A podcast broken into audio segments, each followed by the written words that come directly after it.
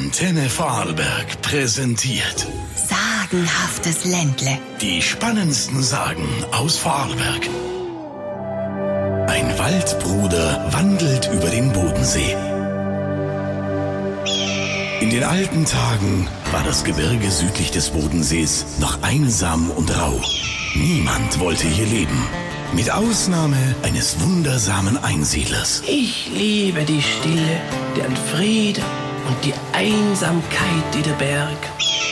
Die Einsamkeit rief wundersame Kräfte in dem Mann hervor. Bald schon redeten die Leute am Bodensee voller Ehrfurcht von ihm. Der Einsiedler macht Kranke wieder gesund. Der Einsiedler kann mit Tierli reden. Tatsächlich warnten die Tiere des Gebirges den Einsiedler vor Gefahr. Und er warnte rechtzeitig die Menschen am Bodensee.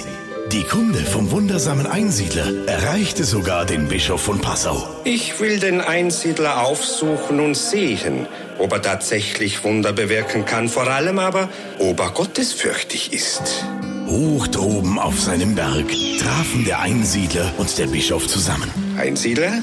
Sicherlich bist du auch ein frommer Mann. Welches Gebet sprichst du denn? Misere me dominus. Misere me dominus. Aber das sind drei Wörter mit gleich drei Fehlern. Es heißt nicht Misere me dominus, sondern Miserere me domine. Wer nicht richtig beten kann, kann auch keine Wunder bewirken. Lachend verließ der Bischof den Berg, bestieg sein Schiff und lachte noch immer, als der Steuermann mitten auf dem Bodensee einen lauten Schrei ausstieß. Ah, da, euer Ehrwürden. Da kommt der Einsiedler übers Wasser gelaufen. Verzeiht, Herr Bischof.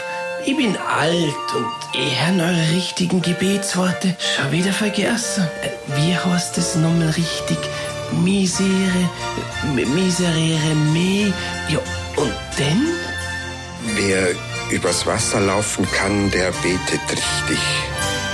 Einsiedler, bete weiter wie bisher. Du kannst es viel besser als ich.